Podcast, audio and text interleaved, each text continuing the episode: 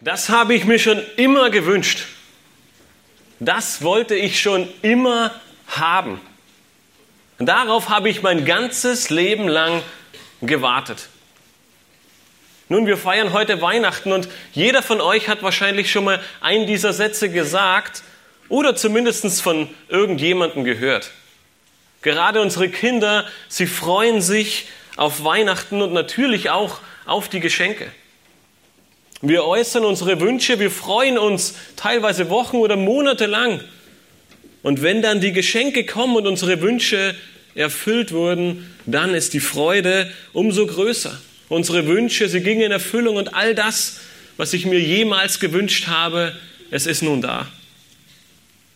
Doch Weihnachten, es ist mehr als Kekse, als ein Baum, als Geschenke oder das Fest der Liebe, nicht wahr? Wir feiern doch dieses Kind in der Krippe, von dem wir gerade gehört haben. Aber wer ist dieses Kind eigentlich? Warum reisen selbst Gelehrte, die Weisen aus dem Morgenland, mehrere Monate um die halbe Welt, um dieses Kind zu sehen? Ich möchte heute mit euch eine kleine Reise machen. Ich möchte, auf eine, ich möchte euch auf eine kleine Reise mitnehmen, eine Reise durch die ganze Menschheitsgeschichte. Nun keine Sorge, wir sitzen nicht stundenlang hier, aber wir wollen heute einen kleinen, eine kleine Reise durch die Menschheitsgeschichte machen und sehen, wo wir eigentlich herkommen, warum wir hier sind, wer wir sind und vor allem die Frage beantworten, wer ist dieses Kind in der Krippe? Ein Großteil von Gottes Wort, ein Großteil der Bibel, die wir in Händen halten dürfen, sie berichtet uns von der Zeit vor der Geburt Jesu Christi. Das Alte Testament, es umfasst 39 Bücher und es beginnt mit der Geschichte der Entstehung der Welt und mit dem Anbeginn der Zeit und geht durch die Geschichte hindurch. Und all diese Bücher, sie wurden, sie wurden uns gegeben, um uns aufzuzeigen, wo wir herkommen, wer wir eigentlich sind und vor allem, welchen Plan Gott mit uns Menschen hat. Welchen Plan Gott hat, um uns Menschen zu erretten. Und deswegen hat das Alte Testament unter anderem ein sehr, sehr großes Ziel. Es möchte dir zeigen, wer dieses Kind hier in der Krippe ist, in einem Stall in Bethlehem geboren. Noch der Reihe nach. Lasst uns ganz am Anfang beginnen und sehen, wie alles begann. Alles begann nämlich sehr gut. Wenn wir unsere Bibel aufschlagen, wenn wir das Wort Gottes aufschlagen, dann ist das Erste, was wir lesen, gleich zu Beginn. Im Anfang schuf Gott die Himmel und die Erde. Es gab keinen Knall. Es gab keine Ursuppe. Es war kein Zufall. Die Bibel, sie sagt uns, Gott, der Herr, Gott, der Schöpfer, er schuf die Himmel und die Erde. Durch seine Macht wurde alles erschaffen das Land und die Meere, Sonne, Mond und Sterne, alle Pflanzen, alle Bäume, alle Tiere des Landes, alle Tiere des Wassers, die Tiere in der Luft und am Ende auch der Mensch. Als Gott mit dieser Schöpfung fertig war, gab er ein Resümee ab. Und wir finden es nur wenige Verse später. In 1. Mose 1, Vers 31 lesen wir, und Gott sah alles, was er gemacht hatte. Und siehe, es war sehr gut. Mit anderen Worten, es war perfekt. Er gab Adam und Eva, den ersten beiden Menschen, von denen wir lesen, einen Garten, in dem sie alles hatten. Einen Garten, in dem sie alles hatten, was sie brauchten, und er gab ihnen den Auftrag, über diese Erde zu herrschen, sich an Gottes Schöpfung zu erfreuen, es zu genießen und ihn, diesen Schöpfer, anzubeten. Er gab ihnen auch den Auftrag zu vermehren und die Erde zu befüllen, damit viele weitere Menschen auf diesem Planeten leben sollen. Die ganze Schöpfung, sie lebte in völliger Harmonie. Der Löwe, er lag neben dem Lamm. Es gab Essen und Trinken und es gab keinerlei Nöte, keine Sorgen auf dieser Erde. Gott selbst, er spazierte mit Adam durch diesen Garten und er sprach mit ihm. Es war der Himmel auf Erden. Diese ersten beiden Kapitel in Gottes Wort, Sie strotzen nur so vor Freude, vor einer Harmonie. Gott, er meinte es so gut mit uns Menschen. Er gab uns alles, was wir brauchten. Ist das nicht ein wunderbares Leben? Ist es nicht genau das, was wir uns wünschen? Keine Sorgen, keine Nöte, keine Krankheiten. Gott selbst ist da, der uns unsere Fragen beantwortet. Es war wunderbar. Sie mussten sich um nichts anderes kümmern, als über diesen Planeten zu herrschen, ihn zu bebauen, das zu kriegen und das zu bekommen, was Gott ihnen gegeben hatte. Dieses Kapitel, es zeigt uns auf, wo wir eigentlich herkommen. Und da, wo wir herkommen, da war eigentlich alles sehr gut. Doch dieses Leben, es war an eine einzige Bedingung geknüpft. Und Gott drohte den Menschen an, dass bei Missachtung dieser einen Bedingung es schwerwiegende Konsequenzen geben würde. Gott gab den Menschen ein einziges wichtiges Gebot. In 1. Mose 2, Vers 16 und 17 lesen wir davon. Und Gott der Herr gebot dem Menschen und sprach, von jedem Baum des Gartens darfst du nach Belieben essen. Aber von dem Baum der Erkenntnis des Guten und des Bösen sollst du nicht essen. Denn an dem Tag, da du davon isst, musst du gewisslich sterben. Gott erließ den Menschen jeglichen Freiraum, den sie genießen konnten. Er gab ihnen nur ein einziges Gebot. Nun, Adam und Eva Sie missachteten dieses Gebot.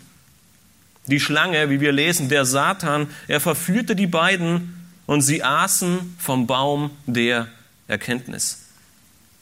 Mit diesem Ungehorsam kam die Sünde in die Welt, so sagt es uns Gottes Wort.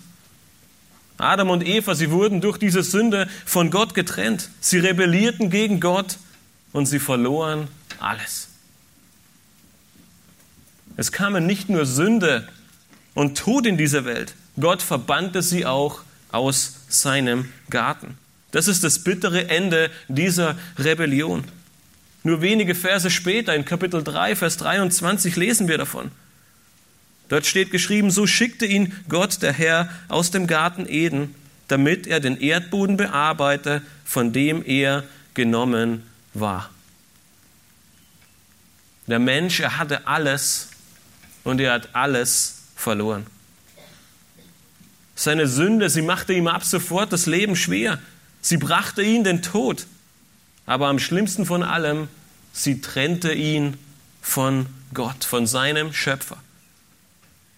Es gibt keine Gemeinschaft mehr mit ihm. Es gibt keine Möglichkeit, durch diesen Garten zu spazieren, die Fragen zu stellen, wo wir doch so dringend Antworten brauchten.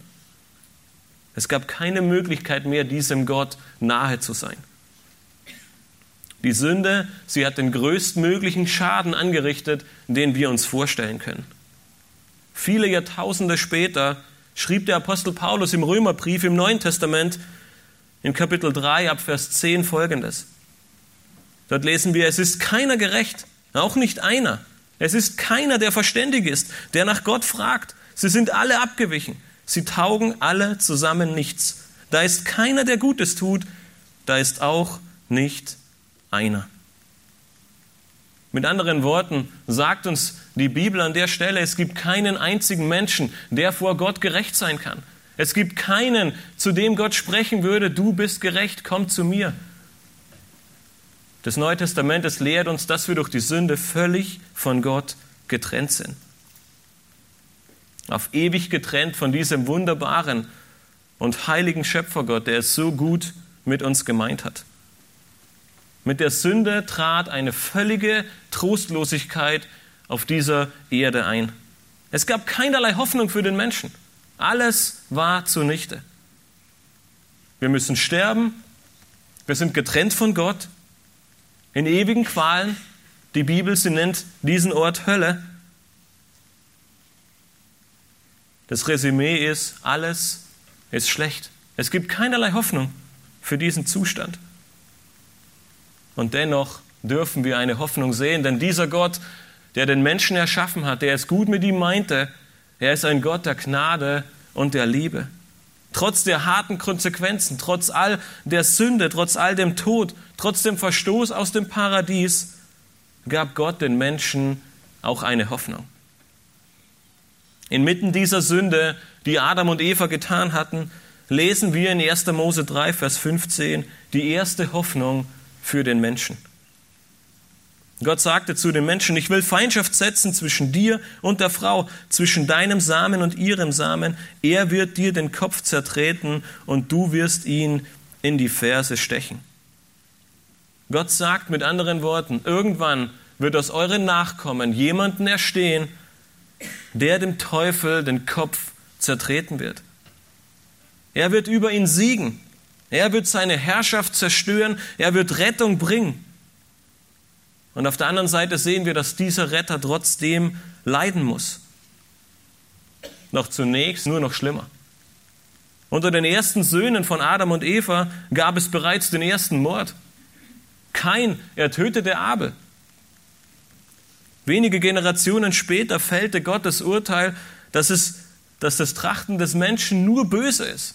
Es gab keine Hoffnung für den Menschen. Eine Flut zerstörte wenige Zeit später den ganzen Planeten. Nur Noah und seine Familie, insgesamt acht Personen, blieben übrig. Doch auch die neue Generation lebte in Sünde. In Kapitel 12 finden wir dann einen weiteren Hinweis nach all der Trauer, nach all dem Furchtbaren über Gottes Rettungsplan für uns Menschen. Gott erwählt einen Menschen, Abraham, und er spricht zu ihm. In 1. Mose 12, in den Versen 2 und 3, lesen wir, und ich will dich zu einem großen Volk machen und dich segnen und deinen Namen groß machen, und du sollst ein Segen sein. Ich will segnen, die dich segnen, und verfluchen, die dich verfluchen und in dir sollen gesegnet werden alle Geschlechter auf der Erde. In Vers 3 gibt Gott Abraham dieses große Versprechen, ein großes Volk zu werden und durch ihn sollen gesegnet werden alle Menschen auf diesem Planeten. Doch zuerst beginnt alles ganz klein. In Kapitel 21 bekommt Abraham im hohen Alter einen Sohn, Isaak. Isaak wiederum werden zwei Söhne geschenkt, Esau und Jakob. Nach Gottes Ratschluss wird der jüngere der beiden, nämlich Jakob, zum Stammvater des Volkes Gottes bestimmt. Gott gibt ihm den Namen Israel und er bildet somit die Grundlage für Gottes Volk, das Volk Israel. Doch von einem großen Volk ist weit und breit nichts zu sehen. Immerhin bekommt Jakob zwölf Söhne und es wird ein bisschen mehr. Doch eine große Hungersnot führt die ganze Familie nach Ägypten. Gerade einmal 70 Personen.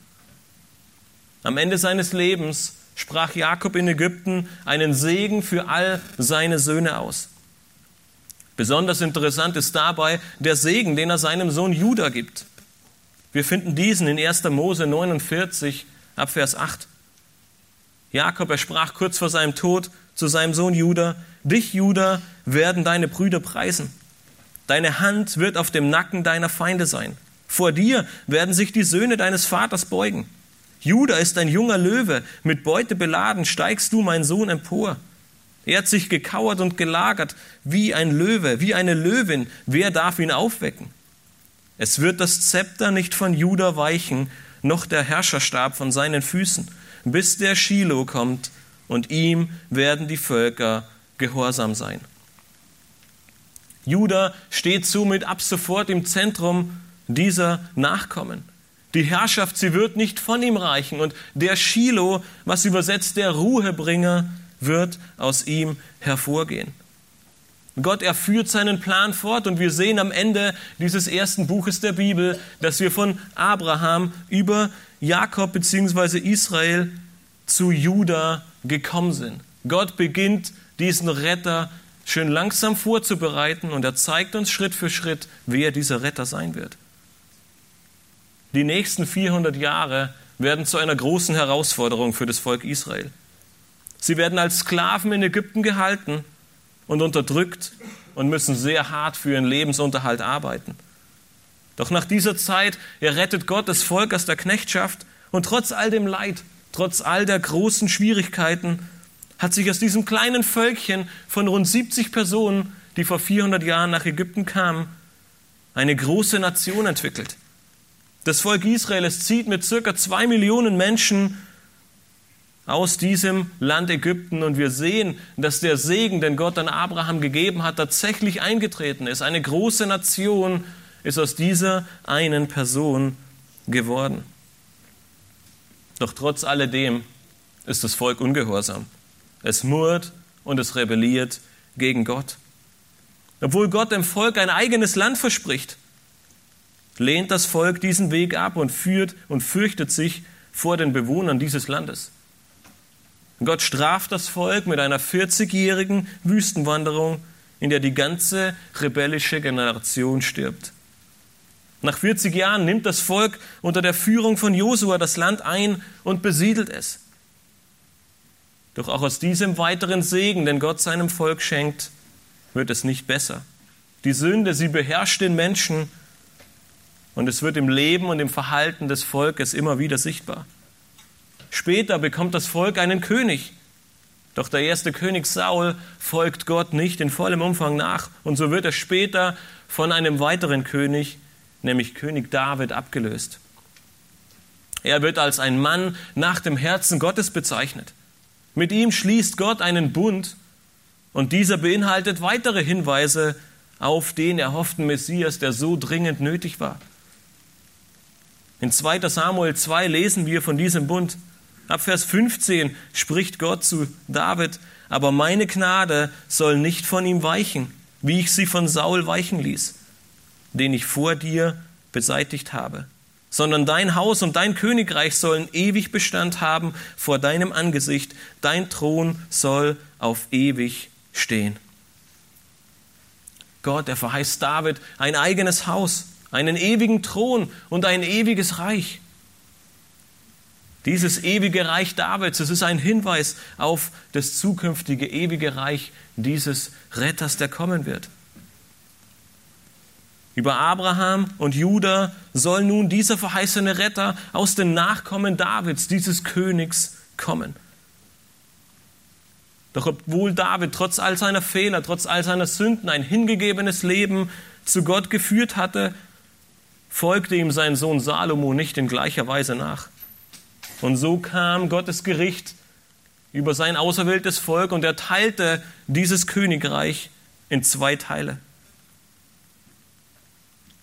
Viele weitere Könige folgten in den nächsten Jahrhunderten und von den meisten lesen wir leider wenig Gutes. Über die meisten lesen wir, dass sie nicht taten, was recht war in den Augen des Herrn, wie zum Beispiel bei König Ahas in 2. Könige 16, Vers 2.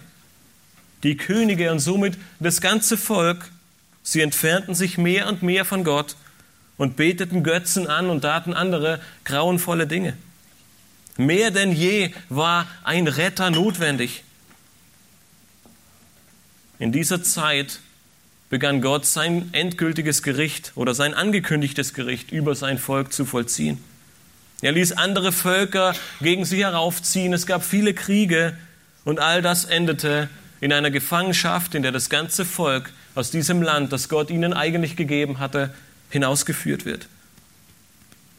Aber genau in jener Zeit offenbarte Gott auch weitere Details über diesen lange erhofften und so dringend notwendigen Retter und zeigte damit einmal mehr die große Gnade und die Liebe zu seinem Volk, aber die Liebe zu jedem, einen, zu jedem einzelnen Menschen auf diesem Planeten auf. Der Prophet Jesaja, er lebte zu dieser Zeit, er weissagte in Jesaja 9, Vers 1, das Volk, das in der Finsternis wandelt, hat ein großes Licht gesehen. Über den Bewohnern des Landes der Todesschatten ist ein Licht aufgeleuchtet. Trotz der Dunkelheit die durch diese Sünde und den Ungehorsam des Volkes hereingebrochen ist, schickt Gott ein Licht. Doch woher kommt dieses Licht? Wer ist oder was ist dieses Licht? Wenige Verse später, in Vers 5 sagt ihr, denn ein Kind ist uns geboren, ein Sohn ist uns gegeben und die Herrschaft ruht auf seiner Schulter. Und man nennt seinen Namen wunderbarer Ratgeber, starker Gott, ewig Vater, Friedefürst. Nun, wir durften uns letzte Woche hier im Gottesdienst schon etwas intensiver mit diesem Text beschäftigen und haben dabei festgestellt, dass es alles andere ist als das, was wir uns vorgestellt hätten, oder? Wir würden erwarten, dass der Retter ein großer, ein mächtiger, ein starker Mann ist, ein Krieger, der dafür sorgt, dass all die Probleme, die die Menschen haben, gelöst wird. Jemand, der all die Probleme löst und auf den Thron steigt, so wie Gott es zu König David gesagt hat, nicht wahr? Doch Gott, er hat einen anderen Plan. Er schickt ein Kind und kündigt dies durch Jesaja 700 Jahre vor seiner Geburt an. Doch nicht nur das. Später, in Kapitel 53, wird der Prophet Jesaja noch etwas genauer in seiner Ausführung über diesen Retter. Wir lesen in den Versen 2 und 3, er wuchs auf vor ihm wie ein Schößling, wie ein Wurzelspross aus, dem, aus dürrem Erdreich.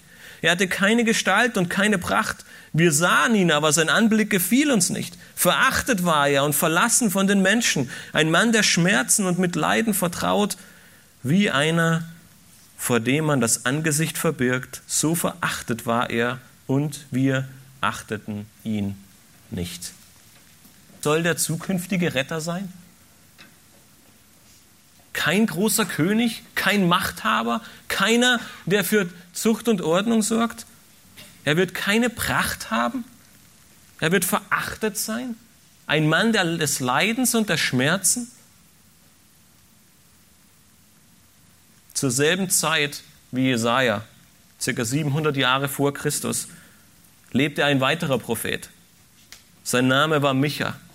Und in Micha 5, Vers 1 gibt er uns einen weiteren Hinweis über diesen zukünftigen Retter. Wir lesen dort, und du, Bethlehem Ephrata, du bist zwar gering unter den Hauptorten von Juda, aber aus dir soll mir hervorkommen, der Herrscher über Israel werden soll, dessen Hervorgehen von Anfang, von den Tagen der Ewigkeit her gewesen ist. Dieses Kind, dieser Retter, er soll aus Bethlehem kommen. Je näher der Tag rückt und je weiter wir in Gottes Plan voranschreiten, desto mehr Details gab er über diesen erhofften Retter bekannt. Nachdem 70 Jahre vergangen waren und das Volk 70 Jahre in der Gefangenschaft lebte, schenkte Gott Gnade und das Volk durfte wieder zurück in sein verheißenes Land Israel kommen. Aber leider änderte dieser Akt der Gnade sehr, sehr wenig. Trotz einiger Lichtblicke lebte das Volk weiterhin im Ungehorsam und folgte Gott nicht nach. In dieser Zeit, etwa 400 Jahre vor Christus, diente einer der letzten Propheten, nämlich Sacharja. Am Ende seines Buches liefert er uns den letzten Hinweis, und dieser ist an Herrlichkeit kaum zu überbieten. In Jesaja 13, Vers 1 sagt uns der Prophet: An jenem Tag wird für das Haus David und für die Einwohner von Jerusalem ein Quell eröffnet sein gegen Sünde und Unreinheit. Damit endet das Alte Testament und das Reden Gottes zu seinem Volk. Aber die größte Hoffnung, er hat sie sich bis zum Ende aufbehalten. Er sagt der Sünde endgültig den Kampf an. Die große Frage stellt sich, wann wird dieser Messias nun endlich kommen? Wann ist dieser Retter da? Und vor allem, wer ist es? Lasst uns an der Stelle kurz zusammenfassen und Gottes wunderbaren Plan erkennen. Obwohl wir zu Beginn gehört haben, dass Gott alles sehr gut erschaffen hat, fällt der Mensch in Sünde. Diese trennt ihn von Gott und der Mensch ist somit dem Gericht Gottes verfallen. Dieses Gericht, es trifft jeden, auch dich und mich. Doch Gott schenkt Gnade und gibt den Menschen große Hoffnung. Er verspricht einen Retter. Dieser, er wird den Satan besiegen, er wird ihm den Kopf zertreten und er wird aus dem Stamm Juda kommen, aus den Nachkommen Davids. Er kommt als Kind in diese Welt, in Bethlehem geboren. Doch die größte Hoffnung, sie kommt am Ende. Er sagt, er wird ein Quell gegen die Sünde und den Ungehorsam und die Unreinheit sein. Er wird endgültig und einmalig und für ewig das größte Problem der Menschen lösen.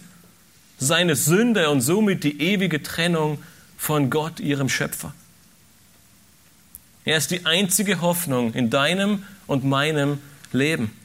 Nur er kann dich und mich von der Sünde befreien. Und nur er kann Frieden mit Gott bewirken.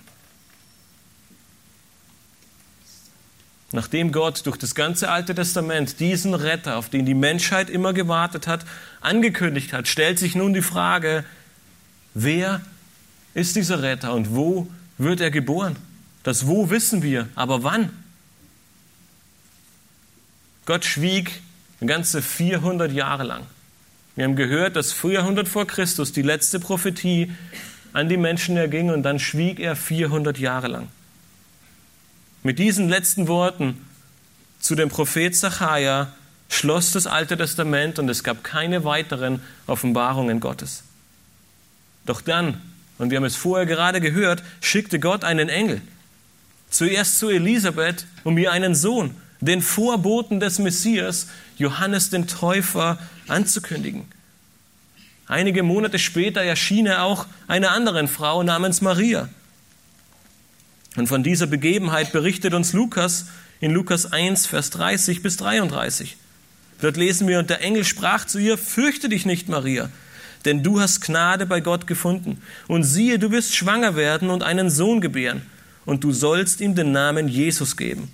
Dieser wird groß sein und Sohn des Höchsten genannt werden. Und Gott, der Herr, wird ihm den Thron seines Vaters Davids geben. Und er wird regieren über das Haus Jakobs in Ewigkeit und sein Reich wird kein Ende haben. Mit diesen wenigen Worten des Engels erfüllt sich ein Großteil aller Prophetien aus dem Alten Testament. Ein Kind wird geboren. Es wird ein großer sein. Er wird höchster genannt werden. Er wird auf den Thron Davids sitzen und ihn besteigen. Er wird ihn auf ewig ausrichten. Seht ihr, was der Engel zu Maria sagt? Er sagt, der Retter wird geboren und du wirst ihn zur Welt bringen. Nach langer, langer Zeit, nach all den Problemen, nach all der Sünde, nach all dem Tod, führt Gottes Plan hier zum Ende. Wegen einer Volkszählung, und wir haben es gerade wunderbar in diesem Krippenspiel gesehen, zieht Josef, der zukünftige Mann von Maria, mit ihr nach Bethlehem und dort passiert es. In Lukas 2, Vers 7 lesen wir, und sie gebar ihren Sohn, den Erstgeborenen, und wickelte ihn in Windeln und legte ihn in die Krippe, weil für sie kein Raum war in der Herberge.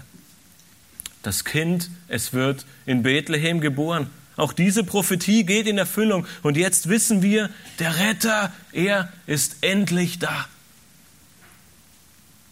Als das Kind geboren wird, befinden sich Hirten auf dem Feld und hüten dort die Schafe. Von ihnen lesen wir im selben Kapitel in Lukas 2 ab Vers 8, und es waren Hirten in derselben Gegend auf dem Feld, die bewachten ihre Herde in der Nacht, und siehe, ein Engel des Herrn trat zu ihnen, und die Herrlichkeit des Herrn umleuchtete sie, und sie fürchteten sich sehr. Und der Engel sprach zu ihnen, fürchtet euch nicht, denn siehe, ich verkündige euch große Freude, die dem ganzen Volk widerfahren soll. Denn euch ist heute in der Stadt Davids der Retter geboren, welcher ist Christus der Herr. Und das sei das Zeichen für euch. Ihr werdet ein Kind finden, in Windeln gewickelt, in einer Krippe liegend. Die Engel, sie offenbarten diesen Menschen, diesen Hirten, die beste Botschaft, die die Menschheit jemals gehört hat, auf die sie ihr ganzes Leben, all die Jahrtausende gewartet hat. Euch ist heute in Bethlehem der Retter geboren. Es ist soweit. Gott bringt seinen Plan zu Ende. Er rettet den Menschen von seiner Sünde, von seinem Gericht, von der Hölle, von all dem, was er verdient hätte. Der Apostel Johannes, er schreibt im Neuen Testament all diese Wahrheiten, all, diese, all dieses Wunderbare in einem einzigen Satz zusammen. In Johannes 3, Vers 16 lesen wir, denn so sehr hat Gott die Welt geliebt, dass er seinen eingeborenen Sohn gab, damit jeder, der an ihn glaubt, nicht verloren geht, sondern ewiges Leben hat. Das ist die frohe Botschaft. Das ist die einzige Hoffnung in unserem Leben. Das ist der Sinn des Lebens. Sünde und Tod haben das Leben des Menschen völlig zerstört.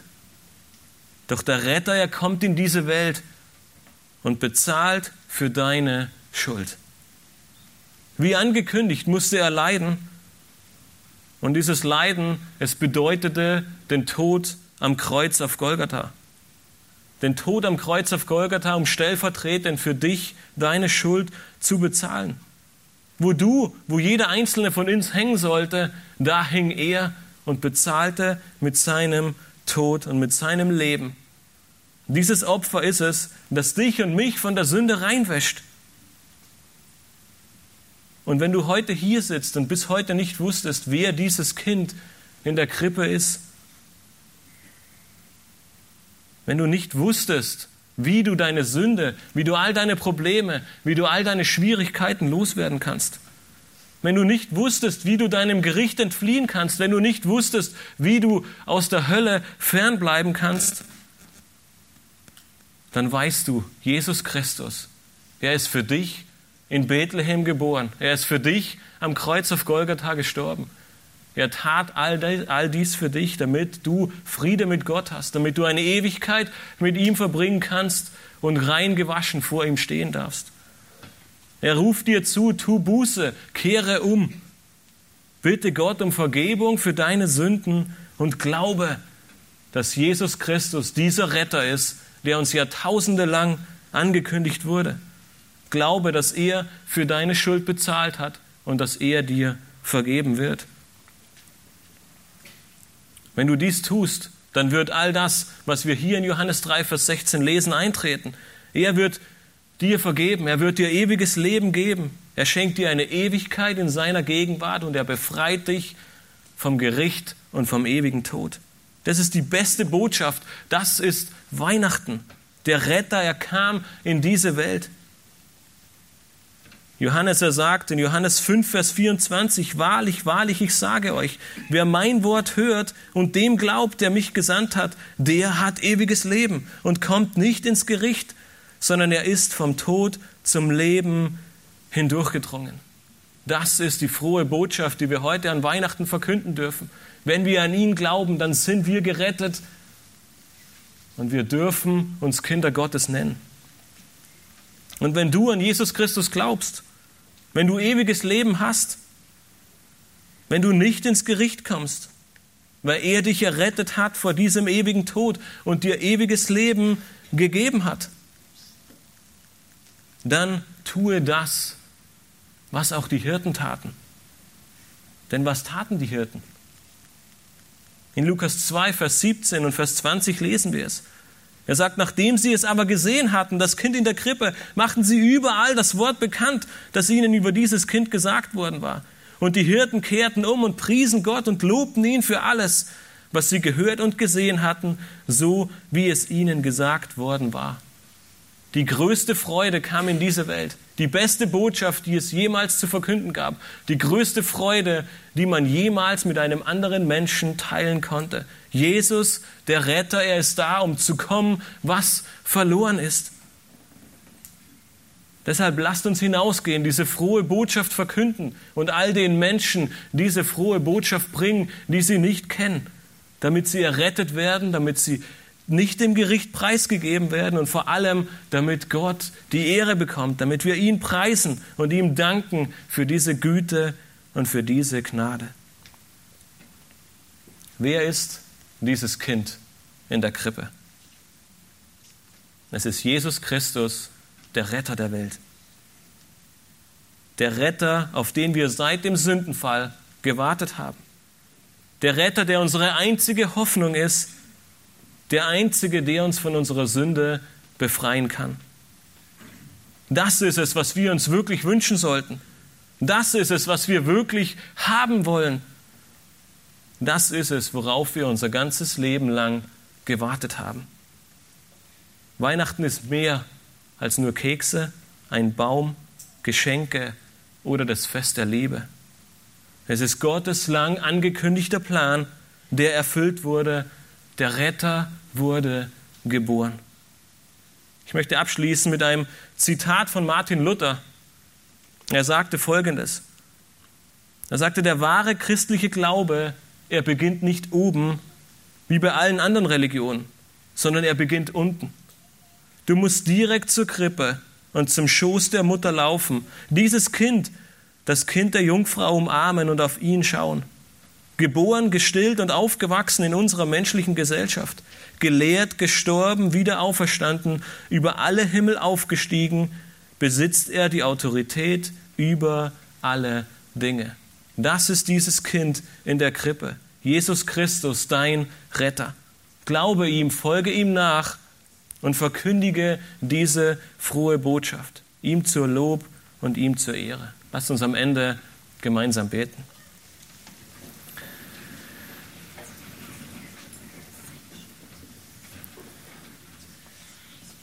Himmlischer Vater, wir stehen heute hier und wir können dir nur von ganzem Herzen danken. Wir sehen auf deine Gnade, die uns zuteil geworden ist und wir können uns nur daran erfreuen. Wir haben gesehen, dass es keine Hoffnung, dass es kein Licht, dass es nichts gab, woran wir uns hätten festhalten können. Die Sünde, sie hat uns völlig vereinnahmt und sie hat uns den Tod und Verderben gebracht. Aber du hast über viele Jahrhunderte und Jahrtausende deinen Retter angekündigt und wir dürfen heute hier stehen und Weihnachten feiern, weil wir wissen, dass vor über 2000 Jahren in Bethlehem dieser Retter geboren wurde. Jesus Christus, der für uns in diese Welt kam, um unsere Schuld, um unsere Sünde zu tragen, Herr. Und wir möchten dich bitten, dass jeder, der diese Botschaft nicht kennt, dass jeder, der Jesus Christus nicht kennt, dass du Gnade schenken mögest in seinem Leben, dass er errettet wird, Herr, dass er errettet wird vor dieser ewigen Verdammnis, vor der Hölle, in der Qual und Pein bevorsteht für alle Ewigkeit. Herr, wir möchten dir danken, dass wir, jeder, der Jesus Christus, jeder, der dich kennt, hier stehen darf als errettet, als rein gewaschen, weil du gnädig und barmherzig bist. Und wir möchten dich bitten, dass du uns Freimut und Freude schenkst, Herr, diese frohe Botschaft auch gerade heute an Weihnachten weiterzugeben und den Menschen zu sagen, heute feiern wir die größte Hoffnung, die die Menschheit jemals gesehen hat. Der Retter wurde geboren. Herr, wir loben und preisen dich. Amen.